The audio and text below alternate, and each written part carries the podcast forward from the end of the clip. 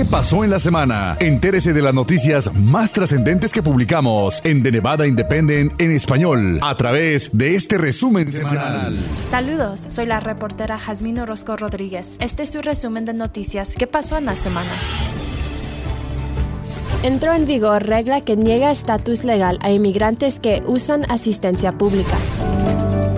Este lunes entraron en vigor cambios a la llamada regla de carga pública, una regla federal que podría negar tarjetas de residencia y otros beneficios a inmigrantes documentados que usan o podrían usar asistencia pública. La ley identifica a los inmigrantes que tengan un cierto nivel bajo de ingresos como carga pública, porque se asume que necesitan recibir beneficios de programas de asistencia pública. La regla de carga pública afecta beneficios como Medicaid, programa de seguro de salud para niños o CHIP, programas para el alivio de desastres, compensación por desempleo, estampillas de comida o programa de asistencia de nutrición suplementaria, SNAP, y varios beneficios de vivienda. Debido a la implementación de la regla, el viernes por la noche, unas 60 personas llegaron a la iglesia católica Little Flower en Reno para recibir información sobre las adiciones a la ley. Abogados de inmigración ofrecieron breves presentaciones acerca de los factores negativos y positivos que afectan a quienes solicitan residencia y ciudadanía. También identificaron algunos recursos que podrían usar los solicitantes durante el proceso. Para conservar su privacidad, algunos asistentes preguntaron de manera anónima qué contaría como un factor negativo en sus solicitudes, como el Medicaid de sus hijos, el programa Nevada Checkup, programas de ayuda para pagar deudas, beneficios de desempleo y FAFSA de ayuda financiera para estudiantes. Los oficiales de inmigración revisarán solicitudes para los factores de los ingresos,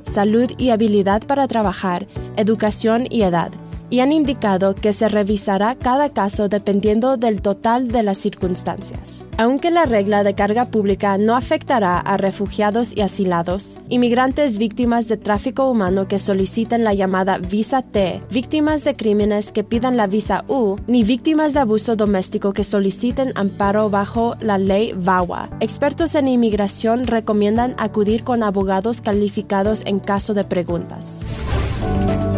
El presidente Donald Trump visitó Las Vegas mientras los demócratas de Nevada se preparaban para el día del caucus.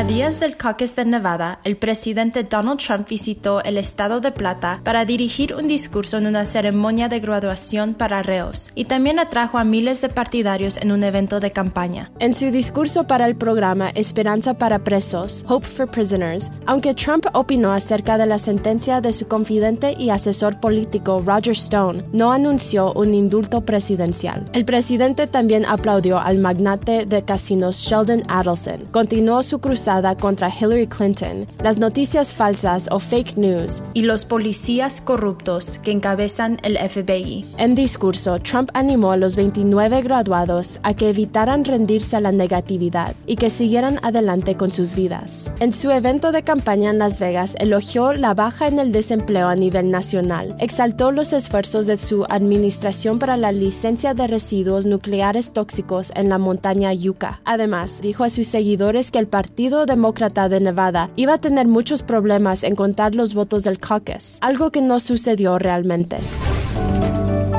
ex senador Reid, impulsor del caucus anticipado de Nevada, pide cambio hacia elecciones primarias. A unos días del caucus de Nevada, el ex líder demócrata del Senado, Harry Reid, está pidiendo que todos los estados cambien a unas elecciones primarias para la nominación presidencial demócrata. De acuerdo con un comunicado, Reid hizo la petición porque considera que una elección primaria facilita la participación de las personas en la selección del candidato presidencial demócrata. El presidente del Demócrata de Nevada, William McCurdy, y el gobernador de Nevada, Steve Sisolak, también se sumaron al llamado de Reid para que se haga un cambio hacia un sistema de elecciones primarias. Reid y el Partido Demócrata del Estado de Nevada han apoyado durante mucho tiempo al caucus de Nevada como clave para su sistema de estructuración del partido. Cuando presentan argumentos para que Nevada mueva su estatus como tercero en la nación en el orden de ejecución del caucus, líderes demócratas basan su petición promocionando la diversidad en la población de Nevada, que es 30% latina, 10% afroamericana y 10% asiática e isleña del Pacífico. Unas 30.000 personas participaron en el día del caucus, pero el número de votantes de Nevada que participaron durante el ciclo anticipado a través de un sistema similar a una elección primaria fue aproximadamente tres veces esa cantidad.